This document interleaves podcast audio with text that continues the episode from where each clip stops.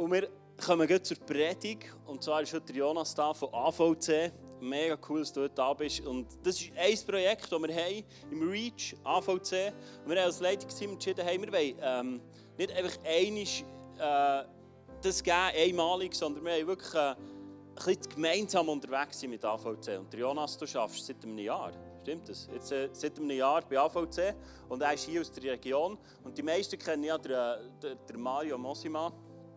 Genau, der war ja auch schon mehr da von AVC. Und so sind wir als Kille und AVC schon länger unterwegs, gemeinsam. Und äh, der Jonas ist hier aus der Region. Und als ich gehört dass er bei AVC ist, hat mich das gefreut. Weil, weil es cool ist, wenn wir nah beieinander sind. Und mein Wunsch ist eigentlich auch, dass wir zwischendurch etwas hören vom, vom Jonas, nicht nur so punktuell, einmal im Jahr, sondern unter der Woche, äh, unter dem Jahr, vielleicht, wo er mal ein Update kann geben kann, wo er gut steht.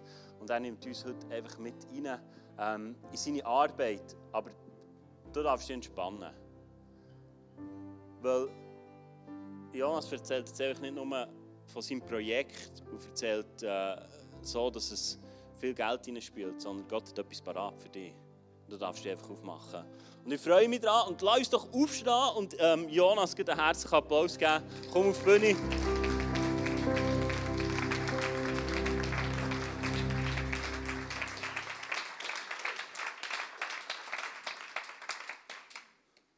So gut. Ich schaue noch schnell, dass es da technisch geht. Und äh, ja, schön bist du da. Ich freue mich, von dir zu hören, was du auf dem Herzen hast für heute. Merci vielmals. Hey, guten Morgen zusammen. Auch von meiner Seite habe ich mich mega gefreut, hier so nach der Region, wo ich wohne, hier zu sein.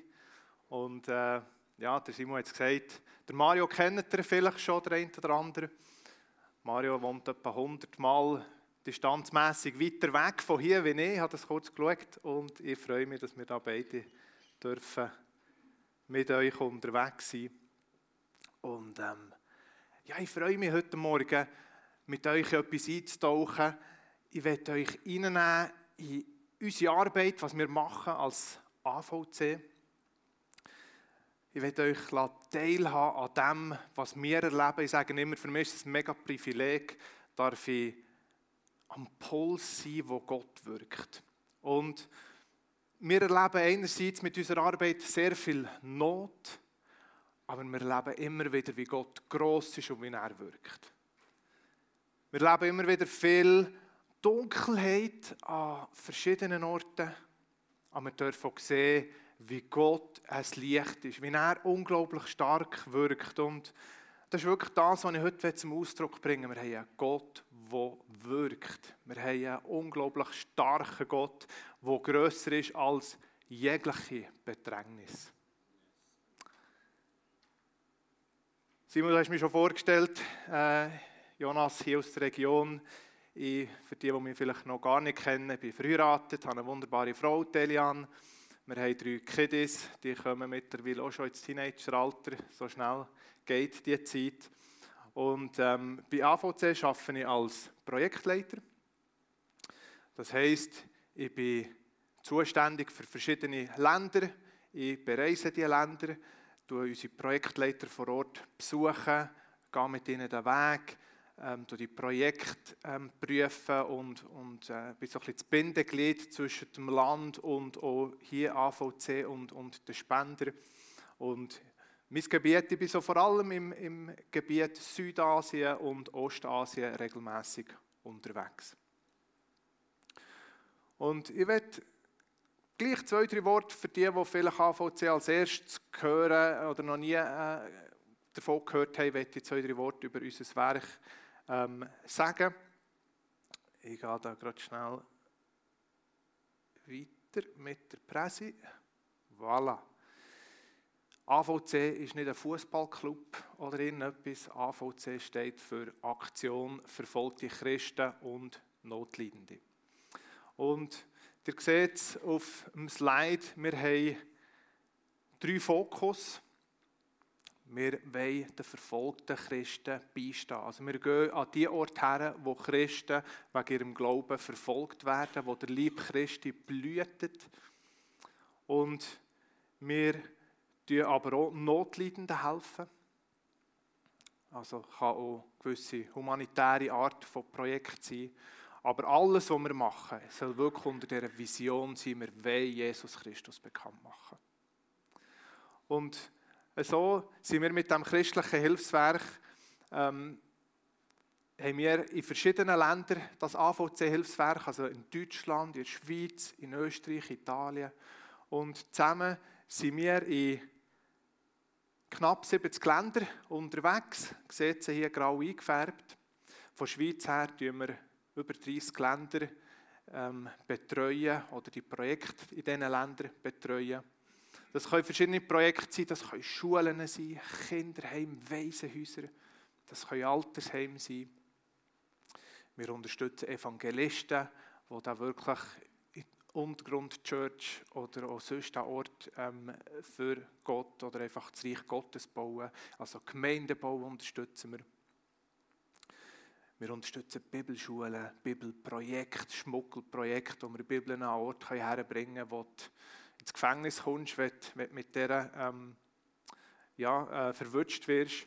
Es können aber auch Kliniken, Ärzte sein. Wir haben auch Hilfsgüter immer wieder, also nicht nur die Weihnachtspäckchen, die wir alle Jahr wieder machen. Das ist übrigens jetzt wieder so ein Highlight bei uns, bei AVC im Lager. Das ist die, die Season, wo wirklich ein Lastwagen nach dem anderen kommt und Tausende von Päckchen durchkommen. Aber wir haben auch sonst Hilfsgüter, die wir vor allem so in Südasien äh, nicht Südasien, es wäre ein bisschen weit, Südeuropa, Südosteuropa, ein bisschen so ähm, her, ähm, verschicken. Was uns wichtig ist, was wir immer machen, ist, wir arbeiten mit Projektleitern vor Ort zusammen. Mit zuständigen Leuten, das können Vereine sein, Gemeinden, Einzelpersonen. Aber das sind Leute, die wissen, was brauchen sie in ihrem Land. Also wir kommen und sagen, hey, wie können wir euch unterstützen, dass ihr das Reich Gottes bauen könnt. Und das sind auch genau die Leute, die die Kultur kennen, die die Sprache kennen, die wissen, was wirklich äh, nötig ist. Und so können wir wirklich einfach auch sicherstellen, dass die Nachhaltigkeit da ist, dass wir nicht einfach schnell etwas machen und dann ist es wieder vorbei. Wir haben ja ein Netzwerk mittlerweile in all diesen Ländern, wo, man wirklich, wo uns ermöglicht, in Krisenfällen oder in Katastrophenfällen schnell, unbürokratisch, wirklich einfach effizient zu helfen. Es gibt mega viel zu erzählen über AVC, aber ich will es hier bei dem belassen. Aber ich kann euch unsere Homepage sehr ans Herz legen. Für die, die noch, nicht, noch nie getroffen waren, geht schauen. Ihr seht alle Infos zu, was wir sind, was wir machen. Ihr findet eine Weltkarte, wo ihr jedes Land reinklicken könnt und dort habt ihr Informationen, was wir spezifisch in diesem Land machen, ähm, welche Projekte. Ihr findet Videos, Fotos, News etc. Draussen habe ich auch noch Reports mitgenommen, unser äh, Heftchen, das wir alle zwei Monate verschicken. Da könnt ihr auch kommen, könnt ihr auch noch in eine Liste einschreiben, wenn ihr wollt, dass ihr das zugeschickt bekommt. Einfach, dass ihr nichts verpasst. Und auf der Homepage auch Einsatzmöglichkeiten. Wir nehmen immer wieder Leute mit, wenn wir auf Einsatz gehen. Nicht in alle Länder, aber in, schon relativ viele Länder. Und ich kann euch das sehr empfehlen. Kommt mal mit. Es ist immer wieder eine lebensverändernde Zeit, wenn wir zusammen unterwegs sind in diesen Ländern. Es ist immer wieder ein Milestone, wirklich ein Meilenstein, ähm, ja, wo Gott uns alle kann verändern kann.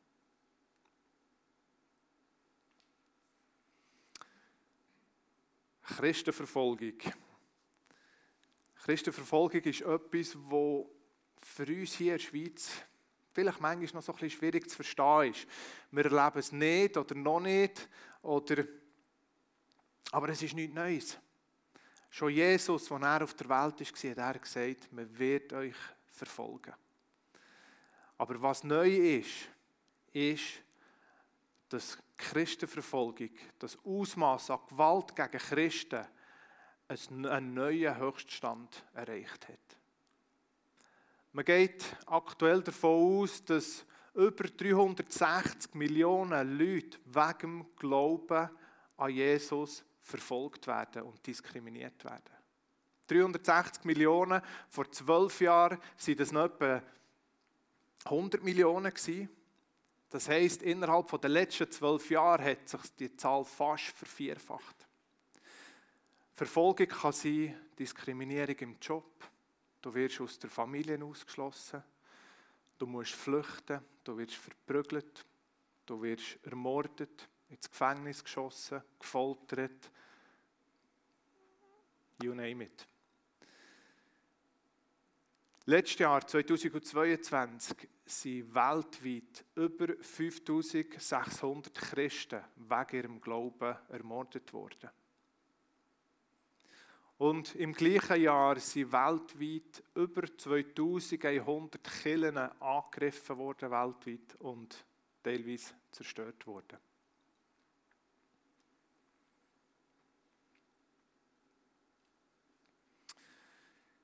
Und trotzdem, trotz all dem Leid, trotz all dem Schwierigen, dürfen wir immer wieder sehen, wie Gott schützt, wie er tröstet, wie er Frieden gibt, Liebe gibt, Liebe für die Feinde gibt. Und ich habe einen Film mitgenommen. Der Film ist aus Indien. Indien ist sehr ein kontroverses Land. In gewissen Gebieten hat man Erweckung und, und ist kein Problem, Jesus nachzufolgen. Und in gewissen Gebieten hat man extreme Verfolgung, die immer schlimmer wird. Und das Video sie, haben wir zugeschickt bekommen von Partnern von uns. Ähm, entschuldige mich für die schlechte Bildqualität. Das sind meistens nur so WhatsApp-Videos, die wir bekommen. Aber es zeigt einfach so, wie es kann sein wie so ein Angriff auf eine Gemeinde äh, kann aussehen Und ich würde sagen, du kannst den Film gerne einspielen. Dieser vermeintliche Gottesdienst ist ein friedlicher Protest vor dem Regierungsgebäude eines indischen Bundesstaates. Der Anlass dazu ist Verfolgung.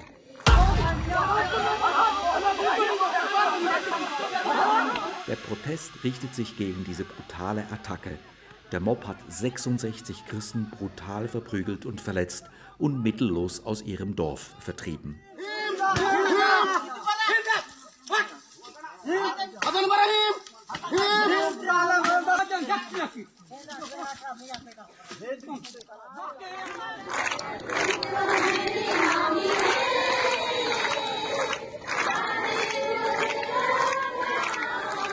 Dies ist der Tag, den der Herr gemacht.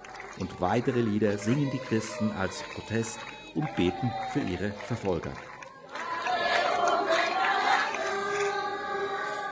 Es heißt bei euch, liebe deinen Mitmenschen und hasse deinen Feind. Doch ich sage euch, liebt eure Feinde und betet für die, die euch verfolgen. So erweist ihr euch als Kinder eures Vaters im Himmel. Denn er lässt seine Sonne für Böse wie für Gute aufgehen, und er lässt es regnen für Fromme und Gottlose.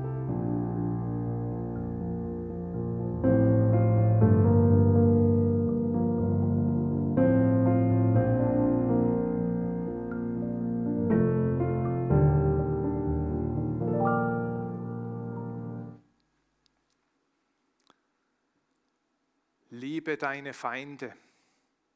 Als ich diese Bilder zugeschickt bekommen habe ich mich gefragt, was bedeutet das für mich persönlich? Wie weit bin ich zu gehen in dieser Liebe für meinen Feind? Wie schnell bin ich bereit zu vergeben? Die Menschen hier die sind brutal verprügelt worden. Ihre Gemeinde ist angezündet worden. Sie müssen flüchten. Und trotzdem kommen sie zusammen und Sie preisen Gott und sie beten für ihre Feinde.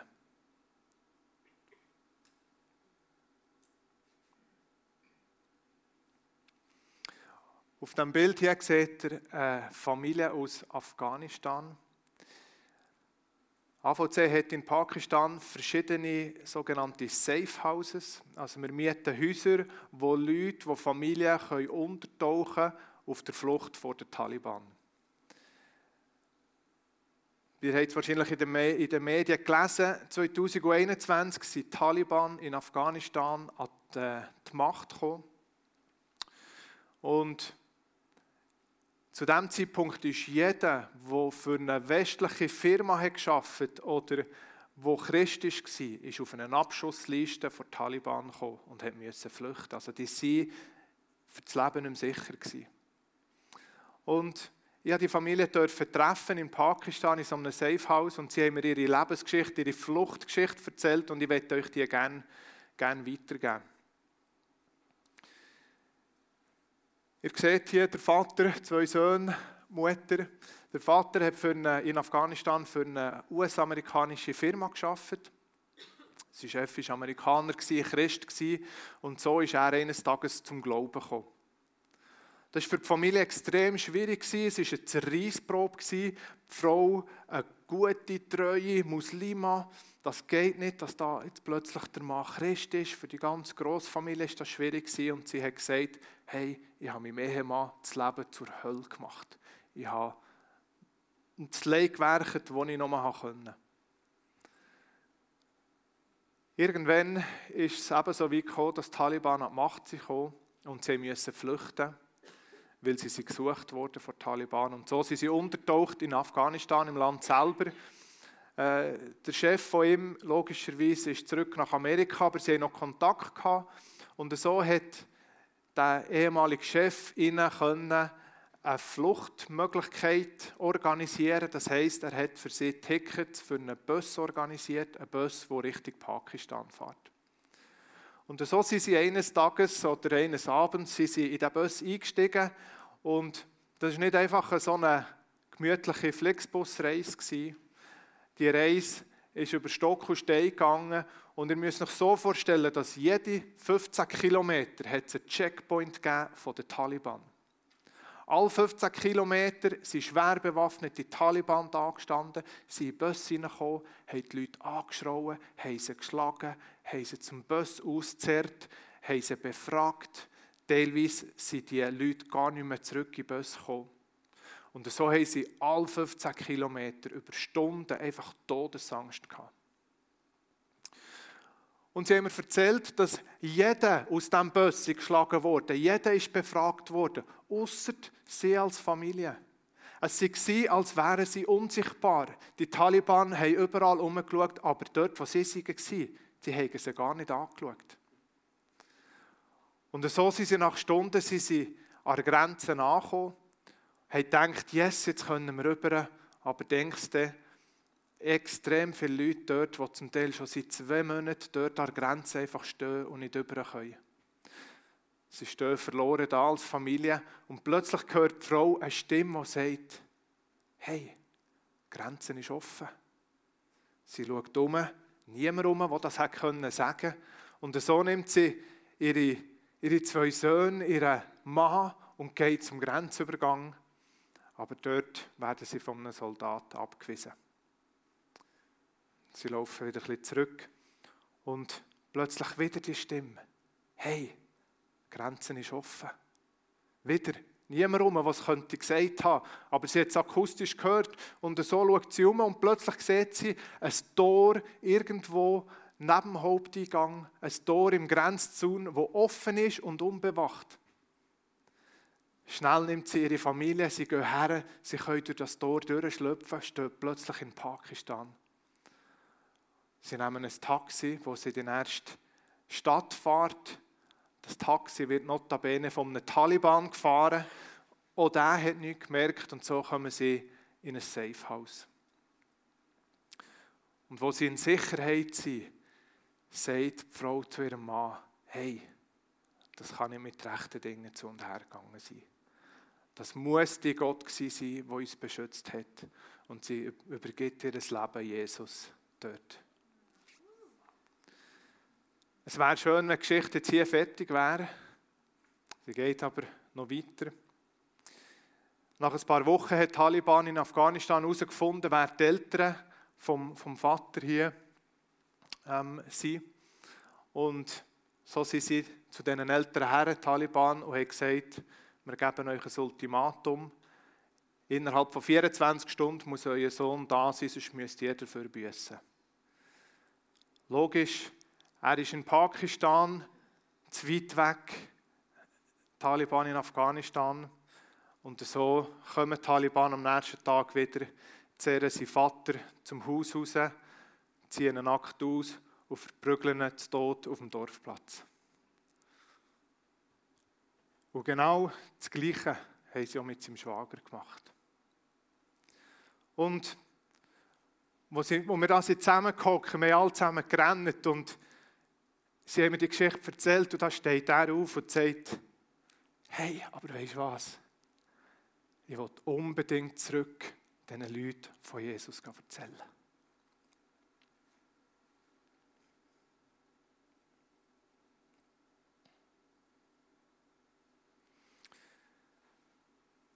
Wenn man von dem Leid hört, von diesen schwierigen Situationen, dann kann man sich echt fragen, was bringt die verfolgten Christen dazu, das auszuhalten? Warum sagen die verfolgten Christen in, in China, hey, betet nicht, dass die Verfolgung aufhört, bringt uns Bibeln und betet, dass noch mehr Leute zum Glauben kommen? Was ist so groß, so unfassbar, riesig, wunderbar, dass sie bereit sind, die Verfolgung auf sich zu nehmen, bereit sind, im schlimmsten Fall dafür zu sterben? Es ist Botschaft, die gute Botschaft, das Evangelium. Uns hier geht es so gut. Wir können hier heute Gottesdienst feiern. Und manchmal geht es uns vielleicht so, dass wir einfach vergessen, was für ein unglaublich grossartiges Geschenk haben wir eigentlich bekommen.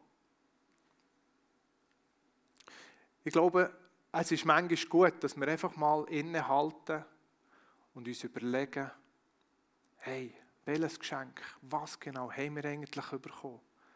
Was hat Jesus eigentlich genau für uns da? Die meisten von uns kennen es wahrscheinlich. Jesus ist für uns am Kreuz gestorben und so haben wir den Vers, der wahrscheinlich bekannteste Vers der Bibel, Johannes 3,16. Gott hat die Welt so fest geliebt, dass er seinen einzigen Sohn auf die Welt hat gegeben damit jeder, der an ihn glaubt, nicht verloren geht, sondern ewiges Leben wird haben. So unfassbar groß ist also Gottes Liebe für uns, dass Jesus ans Kreuz ist, unsere Sünde hat getragen, gestorben ist, begraben ist worden, aber nach drei Tagen auferweckt ist worden, damit wir, wenn wir an ihn glauben, dürfen mal nach unserem Tod mit dem im Himmel sein. Das ist so ein bisschen die Kurzversion. Die Kurzversion vom Evangelium. Aber was Jesus am Kreuz für uns vollbracht hat, ist nicht einfach nur eine abgeschlossene Tat. Es hat eine vielfältige Auswirkung für uns Christen. Es hat eine Auswirkung für uns nach dem Tod. Wir haben es gehört, wir dürfen mal mit ihm im Himmel sein aber es hat auch eine Auswirkung für uns im Hier und Jetzt. Und ich will gerne auf das eingehen, was für eine Auswirkung hat das eigentlich auf uns alles? Was hat Jesus alles bewirkt, als er am Kreuz ist gestorben? Wo Jesus vor gut 2000 Jahren am Kreuz gestorben ist, hat ein Austausch stattgefunden. Er hat etwas auf sich genommen und er hat uns im Gegenzug etwas Wunderbares gegeben. Und wir wollen zusammen eintauchen in verschiedene Bibelstellen und ähm, ja, zusammen einfach uns erinnern, was Jesus da, da hat.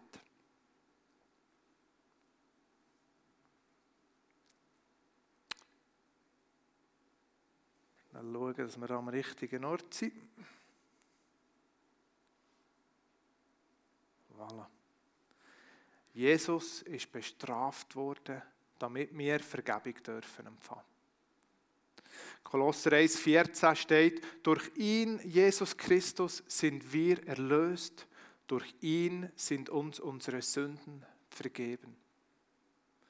Jesus hat unsere Sünden, unsere Verfehlungen auf sich genommen. Er hat die Strafe, die wir hätten verdient, hat er auf sich genommen, damit unsere Sünden vergeben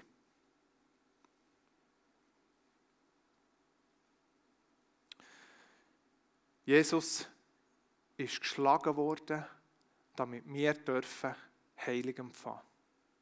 Jesaja 53, Vers 4 bis 5 steht, doch unsere Krankheit, er hat sie getragen und unsere Schmerzen, er lud sie auf sich. Wir dachten, er wäre von Gott gestraft, von ihm geschlagen und niedergebeugt.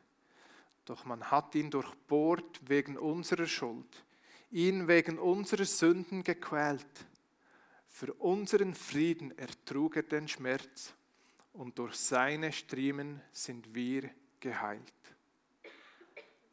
Jesus ist brutal geschlagen worden. Er ist brutal gekreuzigt worden, damit wir dürfen Frieden haben und damit wir dürfen Heilung empfangen. Seelische Heilung, aber auch körperliche Heilung. Heute Morgen, als wir gebetet haben, hier zusammen, hat jemand einen Eindruck gehabt, dass ähm, Arthrose in der Hüfte soll geheilt werden heute und wir wollen das wirklich ähm, wir wollen das proklamieren. Merci Jesus, heilst du genau jetzt in diesem Moment die Arthrose. Wir setzen das frei und ich danke dir, Jesus. Heilst du heute noch?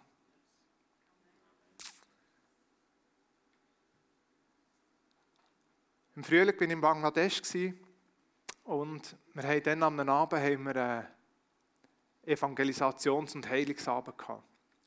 Und da sind 400 bis 500 Leute gekommen, vor allem Hindus, aber auch ähm, Moslems.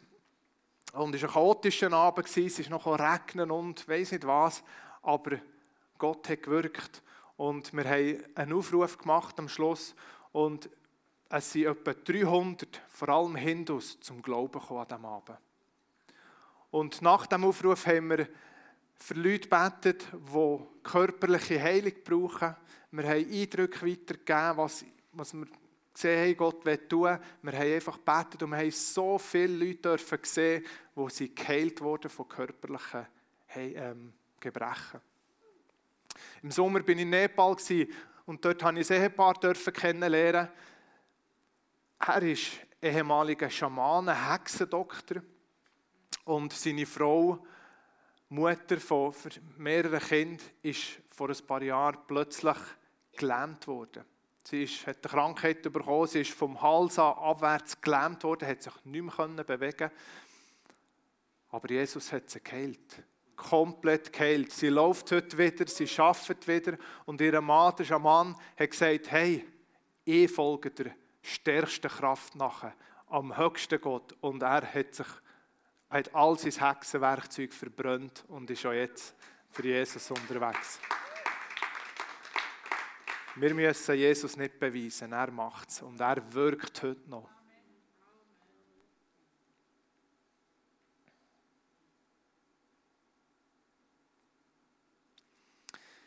Jesus ist zu unserer Sünde geworden, damit wir dürfen gerecht sein.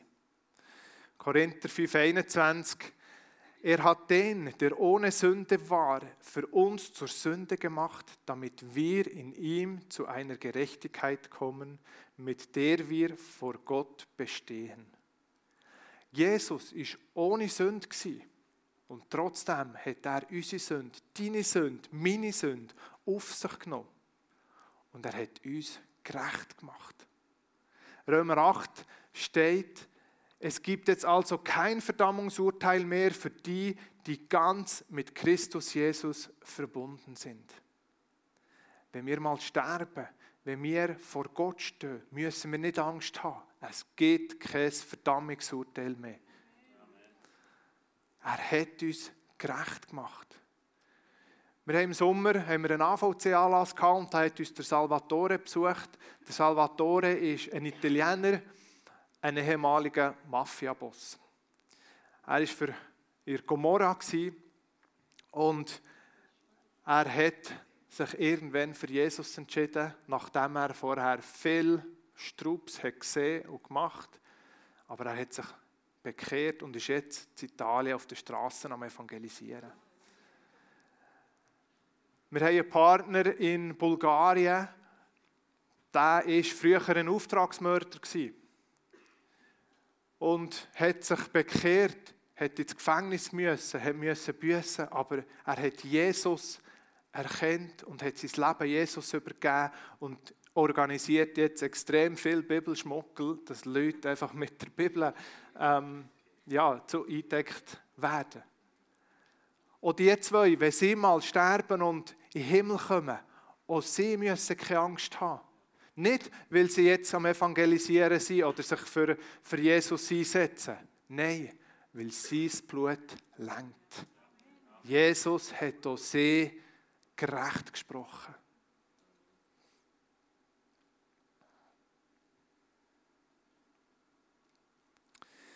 Jesus ist zum Fluch geworden, damit wir dürfen Segen empfangen. Galater 3, 13 bis 14 steht, von diesem Fluch des Gesetzes hat Christus uns freigekauft, indem er an unserer Stelle den Fluch auf sich nahm, denn es steht geschrieben, wer am Kreuz hängt, ist verflucht. So sollte der Segen, den Abraham erhielt, durch Christus Jesus zu allen Völkern kommen, damit wir durch den Glauben den zugesagten Geist empfingen. Durch den Tod von Jesus bist du und ich Teilhaber vom neuen Bund geworden. Er hat den alten Bund vom Moseanischen Gesetz, die haben irgendwie über 600 ähm, Gesetze müssen einhalten. Da hat er ähm, ersetzt mit seiner Gnade. Wir müssen nicht mehr da die Reinigungsritual und Tieropfer und und und, was sie dann haben müssen machen. Das müssen wir nicht mehr. Johannes 1,17 steht, denn das Gesetz wurde durch Mose gegeben, aber die Gnade und die Wahrheit kamen durch Jesus Christus in die Welt.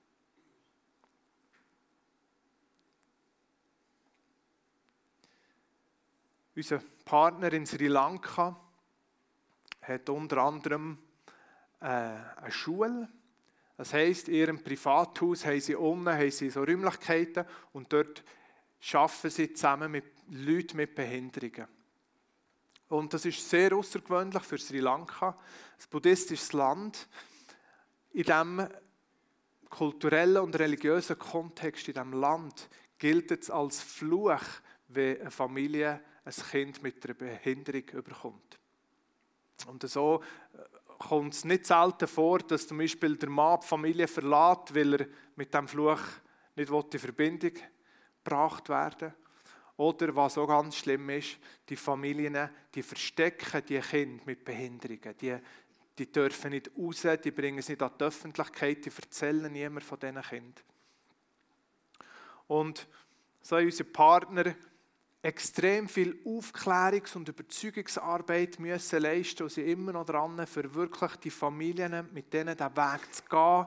Und mittlerweile haben sie aber doch schon 25 Leute mit Behinderungen, die sie dürfen jeden Morgen mit dem Bus abholen. Sie bringen sie her und sie, sie haben Andacht mit einem Input. Sie tun, ähm, Werkarbeiten machen, sie tun Computerkurs, einfach das, was sie können, sie machen Musik und es ist so schön zu sehen, wie einfach die Liebe Gottes dort an diesem Ort ist.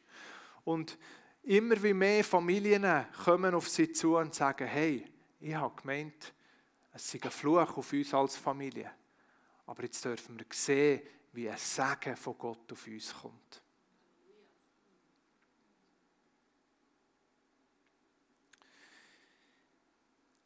Jesus hat unsere Armut getragen, damit wir in Fülle dürfen haben. Im Korinther steht, er, der reich war, wurde bettelarm für euch, damit ihr durch seine Armut reich würdet. Bisschen später auch noch, Gott aber ist mächtig, euch jede Gnade im Überfluss zu spenden, sodass ihr in allem, alle Zeit, alle Genüge habt und überreich seid, zu jedem guten Werk. Gott will ausgießen. Er will seine Liebe, seine Fülle ausgießen. Er will, dass es uns gut geht. Er will uns im Überfluss geben. Nicht nur materiell, aber auch reich an Beziehungen, an Weisheit, an Frieden, an seiner Gegenwart, an seinem Reden. Er ist arm geworden, damit wir dürfen empfangen.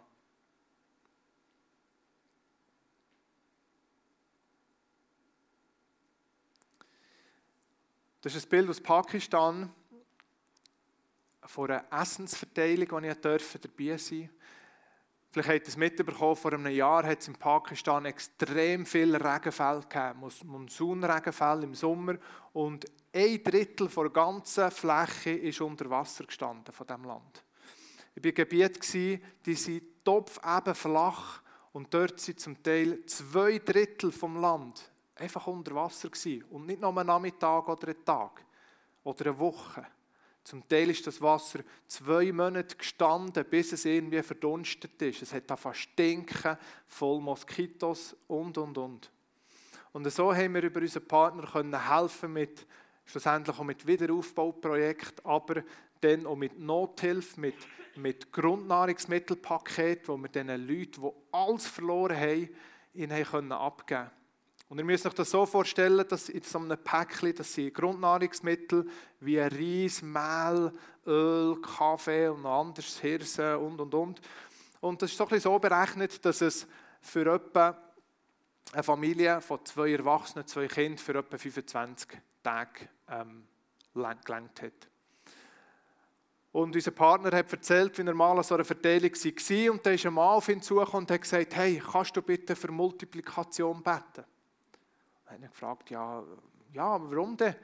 Und so hat er gesagt, Mann, weisst, wir haben nicht nur zwei Kinder, wir haben fünf Kinder.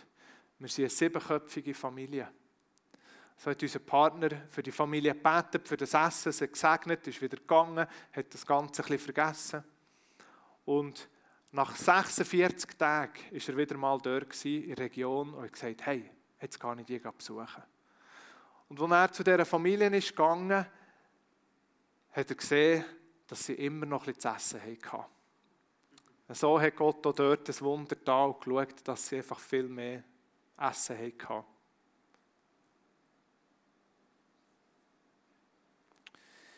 Jesus ist durch den Tod vom Vater getrennt worden, damit wir ewig Gemeinschaft mit Gott haben können. Matthäus 27 das ist der Moment, wo Jesus am Kreuz hängt und er sagt, steht hier, zuletzt schrie Jesus laut, Eli, Eli, lema sabachthani. Das heißt, mein Gott, mein Gott, warum hast du mich verlassen? Wo Gott uns Menschen erschaffen hat, als er Adam und Eva hat erschaffen, hat er uns gemacht, dass wir nachsehen bei ihm, dass wir dürfen Beziehung haben mit ihm. Er ist ein Gott vor Beziehung und zu einer Beziehung gehört auch Nähe. Wo Adam und Eva im Paradies waren, ist Gott mit ihnen durch das Paradies gelaufen. Sie hatten Anteil an ihrer Gegenwart, an ihrer Herrlichkeit. Aber die Sünde hat den Mensch von Gott getrennt. Wir haben einen heiligen Gott. Und neben etwas Heiligem kann Sünde nicht bestehen. Und genau darum ist Jesus in die Welt gekommen. Genau darum ist er am Kreuz gestorben, damit wir, wenn wir an ihn glauben, wieder Zugang zum Vater dürfen haben. Wo Jesus am Kreuz ist gestorben, ist der Vorhang im Tempel von oben bis unten zerrissen. Der Vorhang, der das Allerheiligste vom Rest hat abtrennt. In dem Allerheiligsten ist Bundeslade gestanden. Das ist sozusagen die Wohnung von Gottes Gegenwart gewesen. Und das Zerreißen von dem Vorhang, das bedeutet, dass wir jetzt wieder durch Jesus Zugang haben zum Vater. Zugang in seine Nähe, in seine Herrlichkeit. Zugang zu seinem Reden, dass wir wieder die Beziehung dürfen haben. Hebräer 10, Vers 19 steht es ganz klar, wir haben also jetzt einen freien und ungehinderten Zugang zum wirklichen Heiligtum, Geschwister. Jesus hat ihn eröffnet und durch, durch sein Blut. Und durch seinen Körper hat er uns sozusagen durch den Vorhang im Tempel hindurch einen neuen Weg zum Leben gebannt. Deshalb wollen wir uns Gott mit aufrichtigem Herzen voller Vertrauen und Zuversicht nähen. Jesus hat unsere Sünde am Kreuz gedreht. Er hat dich und mich frei und gerecht gemacht. Und darum können wir wieder in die Gegenwart zu Vater Gott kommen.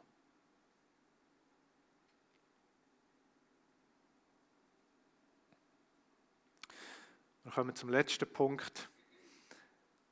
Er hat uns aus der Gewalt vom Satan befreit und uns unter die Herrschaft von Jesus gestellt. Kolosser 1, Vers 13 steht, er hat uns aus der Gewalt der Finsternismächte befreit und uns unter die Herrschaft seines geliebten Sohnes gestellt. Durch den Tod von Jesus sind wir, wenn wir an ihn glauben, nicht mehr unter der Macht vom Teufel.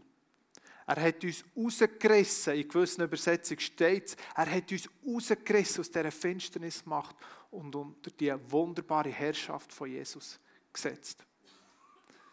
Er hat uns in sein Reich gesetzt, in seine Gegenwart, in seine Liebe. Wir dürfen uns geliebte Tochter, geliebten Sohn von ihm nennen.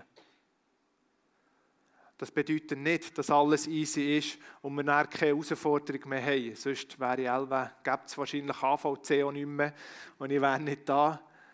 Aber er hat uns versprochen, dass in seinem Reich Frieden und Freude und Gerechtigkeit herrscht. Und wir dürfen immer wie mehr erleben und lernen, wie wir in diesem Frieden und in dieser Freude dürfen sein, auch wenn vielleicht rundum der Sturm tobt. Und genau das ist der Grund, warum weltweit Christen sich in Gefahr begeben. Warum, dass sie das Risiko eingehen, aus der Familie ausgeschlossen werden, ihre Gesundheit aufs Spiel setzen, vielleicht sogar das Risiko eingehen, das Leben zu verlieren. Warum, dass sie bereit sind, ihren Glauben weiterzugeben, trotz all dem Leid.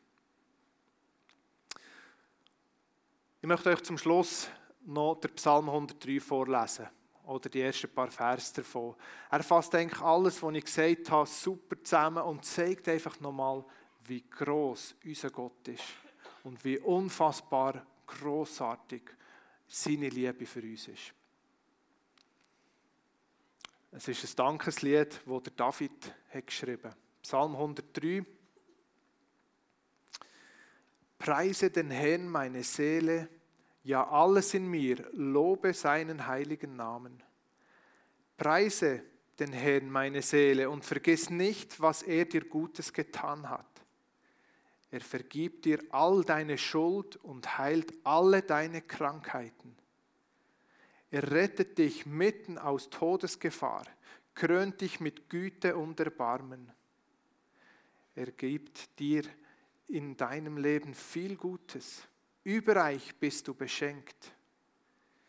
Wie sich bei einem Adler das Gefieder erneuert, so bekommst du immer wieder jugendliche Kraft. Der Herr vollbringt große Rettungstaten. Allen Unterdrückten verhilft er zu ihrem Recht.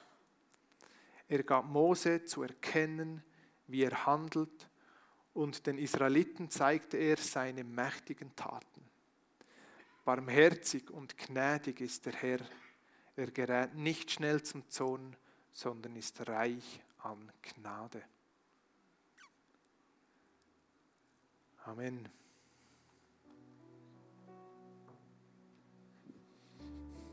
Amen. Merci, Jonas, für deine ermutigende Predigt.